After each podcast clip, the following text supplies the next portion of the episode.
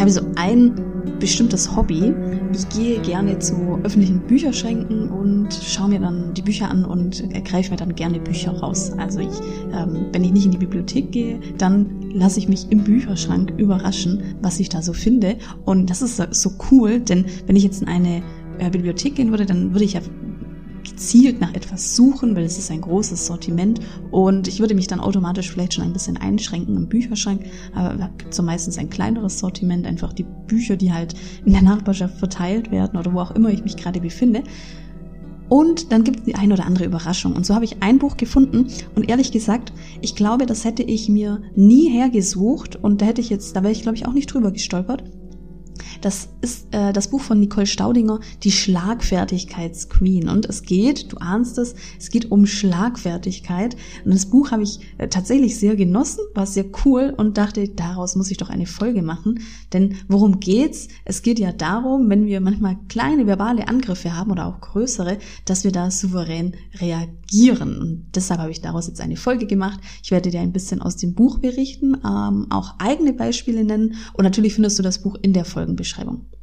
Fangen wir aber mal beim Anfang an. Was ist denn eigentlich Schlagfähigkeit? Äh, Schlagfertigkeit, Verzeihung.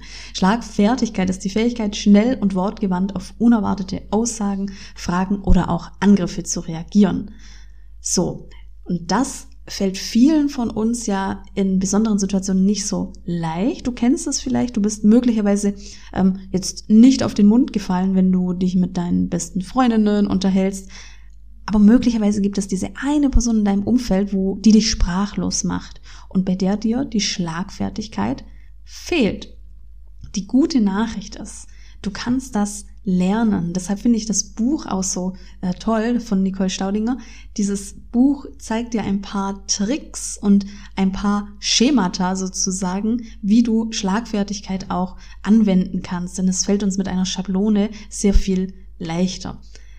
Und damit kannst du natürlich verhindern, dass die Momente, in denen du sprachlos bist, dass diese Momente wieder oft stattfinden. Vielleicht kennst du es. Da sagt diese eine Person, die es irgendwie immer schafft, Giftpfeile zu schießen, die schafft es, dass dir wieder mal keine Antwort einfällt. Und dann grübelst du und grübelst und vielleicht kommt später eine Antwort oder du denkst dir, ich hätte sie doch einfach mal hätte mal Paroli bieten sollen, ich hätte sie zusammenschreiben sollen, ich hätte ihr sagen sollen, schau dich mal an. Stopp. Wenn du diese Gedanken kennst, dann ist das erstmal total nachvollziehbar. Da gibt es eine Person in deinem Umfeld, vielleicht begegnest du ihr öfter und die hat so kleine Formen von Angriffen. Oder vielleicht kennst du die Person auch nicht, aber irgendeine Person schafft es, dich in eine blöde Situation zu bringen und du schaffst es nicht, eine Erwiderung zu finden. Dann ist es völlig nachvollziehbar, dass wir da erstmal mit Wut reagieren und dass wir diese Person am liebsten auch ja, schütteln würden. Aber stopp, ein paar Schritte zurück. Wenn du sowas kennst, dann ist die Wahrscheinlichkeit groß, dass dich diese Person irgendwo an einer nicht geschützten Stelle getroffen hat. Denn ansonsten würde es nicht so schmerzen. Und ansonsten würdest du nämlich wissen, was du erwidern würdest. Denk nochmal daran, wenn du jetzt mit deinen Freundinnen unterwegs bist und da nicht auf den Mund gefallen bist. Vielleicht hast du ja diese, diese zwei Seiten an dir dann kann ich dir nochmal sagen, diese geschützte, diese nicht geschützte Stelle, einerseits können wir die schützen, darum geht's ja auch, wenn wir von Abgrenzung sprechen, und deine Erwiderung kannst du eben auch trainieren. Mein erster großer Tipp, bevor ich mit dir die Schemata anschaue, die Nicole Staudinger vorschlägt, mein erster großer Tipp, wenn du eine impulsive Reaktion hast in so einer Situation, also du denkst an Angriff oder du denkst an Verteidigung, das stimmt nicht. Rechtfertigung, aber nein, ich habe das doch nicht. Achtung, das fällt mir an mir selbst immer auf.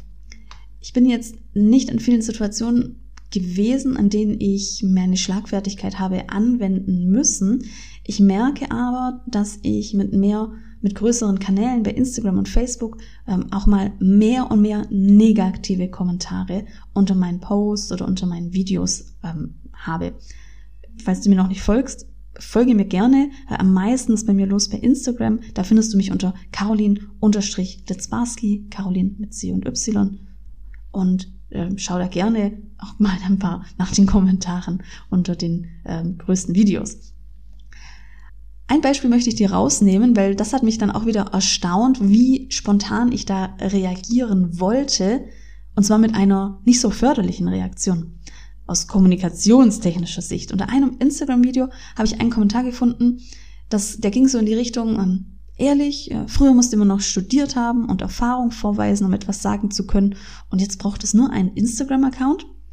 Und meine erste Reaktion war zu schreiben, ah ja, ich habe äh, Gott sei Dank jahrelang studiert, wie man mit Menschen arbeitet und sie adäquat begleitet. Und ich habe auch in meinem ganzen Berufsleben nichts anderes gemacht, als zu begleiten und zu beraten. Halt, stopp. Ich habe dir ja gesagt, deine, wenn, dein erster Impuls könnte sein, wenn du jetzt irgendwo getroffen wirst, an einer nicht ganz so geschützten Stelle, dass es Angriff, Verteidigung oder Rechtfertigung ist. Und genauso wäre meine spontane Reaktion gewesen. Ich hätte mich hier gerechtfertigt, aber das muss ich ja nicht dieser Person sagen. Es reicht, wenn ich das weiß. Es reicht, wenn ich diese Frage lese und ich weiß in meinem Selbstverständnis, ich bin jetzt nicht die Person, die keine Erfahrung hat und die nicht das, was sie ähm, zeigt und das, worüber sie spricht, dass sie das nicht ähm, professionell gelernt hat. Das bin ich nicht, nein. Und es reicht, wenn ich das weiß. Wenn ich jetzt so etwas antworte auf so einen Kommentar, dann schnappe ich einen Ball auf. Und diesen Ball möchte ich aber nicht. Diesen Ball von der Person, den möchte ich gar nicht aufnehmen. Da gibt es ein Modell, ein Kommunikationsmodell, da muss ich vielleicht mal an anderer Stelle einen, ähm, einen, einen Podcast machen. In ein paar Worten, um dir das nochmal darzustellen, warum du in so einer Situation nicht mit diesem ersten Impuls antworten solltest, falls du jetzt mal eine ähnliche Frage, falls eine ähnliche Frage dich mal erreicht oder ein Kommentar oder eine Aussage.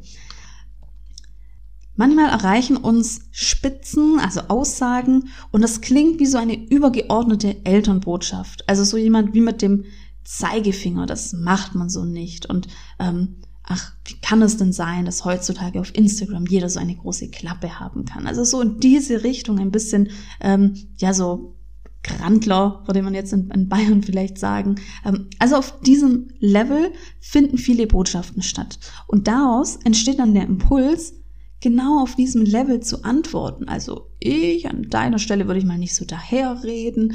Ähm, schau mal, das ist, äh, ja, Gott sei Dank bin ich so ähm, gebildet.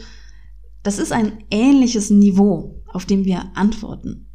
Eine andere Option ist, wenn wir diese, diesen erhobenen Zeigefinger hören, ach, wie kann das denn sein? Und das gibt's doch nicht. Und auf Instagram so ein Schmarrn dann könnte es jetzt sein, dass, wir wieder so ein bisschen die, die Elternbotschaft ähm, so entmündigen, wie kann das denn sein? Das kann eine, eine andere Option sein, dass wir in etwas kindlich Trotziges fallen. Also zum Beispiel, schau dich doch mal an, was hast du denn für ein hässliches Profilfoto oder ähm, hast du denn überhaupt studiert? Da sind wir nicht auf dem ähnlichen Niveau und gleichzeitig ist es eben auch nicht passend, weil wir dann sehr kindlich trotzig reagieren und vielleicht beleidigen oder kränken. Jetzt ist die Kunst, und dann habe ich jetzt wieder dieses Modell im Kopf, von dem ich so einen unterschiedlichen Level denke, nicht auf dieser Ebene zu reagieren, aber auch nicht äh, zwei Stufen unter dieser Ebene. Also nicht ins Kindliche zu fallen, aber auch nicht ins Rechtfertigende zu fallen. Und meine Antwort, die ich dann gefunden habe, war, ähm, ja, bestimmt. Social Media schenkt so viele Möglichkeiten und erlaubt so viele Begegnungen. So in dieser Art habe ich geantwortet. Also ja, Zustimmung, ja. Ähm, stimmt, das kann man jetzt beobachten. Jetzt ist es natürlich so, einen ähm, Kommentar bei, unter einem ähm, Video bei Instagram, das ist ja das eine. Da kann ich ja überlegen. Und in der Regel ähm, tue ich das auch. Bei diesem Kommentar muss ich aber ganz ehrlich sagen, ich hatte eigentlich schon mein Handy in der Hand und ich habe schon, ähm, ich wollte schon lostippen. Ja, ich habe aber studiert und ich habe Erfahrung. Also, ah, Moment, konnte mich dann Gott sei Dank noch zügeln. Hätte es eine, einen Dialog erzeugt? Äh, keine Ahnung. Hätte jetzt meine andere Antwort irgendwie nochmal einen Kommentar erzeugt oder wird jetzt dieser Kommentar etwas erzeugen? Keine Ahnung. Darum geht es tatsächlich auch nicht. Ich finde, dass ähm, unabhängig von dem Ergebnis, was wir haben, wichtig ist ja, wie wir uns in der Kommunikation einfach ja aufstellen und ähm, wie wir uns da auch selbst reflektieren. Jetzt im Gespräch ist es natürlich was anderes. Da hast du vielleicht diese stichelnde Kollegin oder eine ätzende Schwiegermutter oder diesen bösen Nachbar und dieser eine Satz, puh, da dann sofort eine Antwort zu finden, das kann ganz schön herausfordernd sein. Ich stelle dir jetzt mal ein paar Techniken aus dem Buch vor von Nicole Staudinger, die Schlagfertigkeitsqueen, und nenne dir dazu ein paar Beispiele. Eine mögliche Technik ist, ehrlich zu antworten. Da ist in dem Buch ein Beispiel. Wow, ähm, Silke, in dem Kleid sieht man ja deine Speckröllchen gar nicht. Und dann ist, könnte eine ehrliche Antwort sein, ah, ja, dann kann ich es dir ja mal leihen. Hm, eine andere Möglichkeit zu antworten, Worten, die mir eingefallen ist, dann wäre, oh, dann, also wow, wow, in dem Kleid sieht man ja deine Speckröllchen nicht. Oh, aber frag bloß nicht, ob ich dir das leihen kann. Das ist mir viel zu wertvoll. Das würde mir jetzt noch einfallen. Du siehst, bei der ehrlichen Antwort, da kannst du jetzt natürlich überlegen, ähm, die Idee ist, wenn sich eben jemand, wenn jemand schon auf diese Art einen Angriff startet, dann könntest du ja auch mal eine Konvention ablegen und eben auch mal ehrlich antworten und den Ball dann sozusagen da zurückspielen. Eine weitere Technik ist die Übertreibung. Die ähm, ist mir aufgefallen, die verwende ich doch recht häufig und ist sicherlich in der einen oder anderen Situation wirkungsvoll. Da ist ein Beispiel im Buch. Ja, wie betreuen Sie denn Ihre Kinder, wenn sie arbeiten sind? Ich sperre sie in den Schrank und lasse sie abends wieder raus. Oder Sie laufen so lange in einem Hamsterrad und erzeugen Strom für die Wohnung. Das ist mir noch eingefallen. Mit einer Übertreibung zeigen wir ja letztendlich der anderen Person, hey, also was soll denn jetzt diese Frage? Ich wäre jetzt im beruflichen Kontext mit der Übertreibung etwas vorsichtig, denn ehrlich gesagt steckt dahinter ja auch eine gewisse Provokation. Ich würde jetzt eine Übertreibung vielleicht erst anwenden, wenn ich weiß, es ist eine Person, die ähm, entweder schon mehrmals Angriffe gestartet hat oder es ist eine Person, bei der ich weiß, da kann man auch lachen und da kann man das vielleicht auch so eine Antwort mit Humor sagen. Also das könnte auch nochmal ein Unterschied sein. So, ja, wissen Sie, ich sperre sie in den Schrank und lasse sie abends wieder raus. Haha. Das ist natürlich bei dieser Technik, ja, ähm, darf man ein bisschen achtsam sein mit dem Kontext. Eine weitere Technik, die nachfragende Entlarvung. Da ist ein Beispiel. Die, ähm, ich glaube, das ist eine Verwandte, die kommt nach, ähm, nach Hause und hat schon mehrere Angriffe gestartet gegenüber ähm, die Frau, die die Schlagfertigkeit eben jetzt erprobt, ähm, bezüglich Haus ist nicht sauber, nicht ordentlich und ähm, Kleidung ist nicht toll. Und sie kommt zu der Verwandten nach Hause, die Verwandte ist äh, fertig, vorbereitet und die, der Besuch sagt, ach, komm, ich wisch hier nochmal durch und du kannst dich so lang umziehen. Das ist natürlich jetzt erstmal, ähm, wenn man dann diesen Beziehungskontext weiß, es gab davor schon immer wieder so Spitzen, hier ist es aber nicht so ordentlich, ach, du kommst ja auch nicht zum Putzen, dann darf man da natürlich auch reagieren. Und das Beispiel ist hier dann in der nachfragenden Entlarvung. Habe ich richtig verstanden? Du meinst also, dass es hier dreckig ist und ich doof aussehe? Das ist eine ganz interessante Technik, weil letztendlich es wird ja eine Intention entlarvt, das, was vermutlich diese Person eben ausdrücken möchte, aber versteckt, wird offengelegt. Und sobald etwas offengelegt ist und dann offen auch über Kommunikation im Raum schwebt, passiert da schon was und damit nehmen wir der Person auch eine gewisse Macht. Denn die Person hat ja einen guten Grund, auf diese Art und Weise zu kommunizieren. Sie findet das wohl irgendwie für sich einfacher, äh, als zu sagen, ich finde es hier dreckig und ich finde dein Outfit nicht passend. Und deshalb wählt sie diese indirekte Kommunikation. Wenn sie dann aber plötzlich diese entlarvende Nachfrage hört, dann sind da, ist da der Wind aus den Segeln genommen. Allgemein Nachfragen ist eine äh, Technik, die in dem Buch öfter vorkommt mit mehreren Beispielen. Ähm, ja, Sie sind aber langsam hier, wird in der Arztpraxis gesagt. Und dann kommt so eine Art Umdeutung. Ja, meinen Sie damit, dass wir uns mit, dass wir uns jedem Patienten auch widmen und uns Zeit nehmen? Dann haben Sie recht. Oder ja, und wenn wir das machen, für den ersten Entwurf haben wir kein Budget. Verstehe ich es richtig, dass Sie diese Dienstleistung wollen und einen Konzeptentwurf ähm, haben wollen, aber dafür nicht bezahlen wollen? Finde ich eine ganz smarte Technik, denn mit einer Frage werfen wir ja wieder so einen Ball zurück. Das kann die Kommunikation auch nochmal verändern und ähm, kann vielleicht auch eine ganz gute Technik sein, um erstmal in die Schlagfertigkeit zu kommen. Verstehe ich es richtig, dass du das und das meinst? Also spannende Technik, ähm, probier das gerne mal aus in einer Situation und lass es mich gerne wissen. Eine weitere Technik ist ganz einfach, die Zustimmung. du bist ganz schön dick geworden. Stimmt. Das ist ganz schön teuer. Stimmt. Und es gibt noch eine weitere Technik und das ist tatsächlich einfach das Überhören. Ähm, ich würde dazu sagen, das vielleicht stehen lassen. Dazu habe ich äh, übrigens auch eine Podcast-Folge, verlinke ich dir sehr gerne. Also anstatt auf einen Angriff einzugehen, indem du dich rechtfertigst oder indem du, ähm, wie auch immer, Schnappatmung kriegst, überhören. Weiter im Text. Gib mir mal das Salz.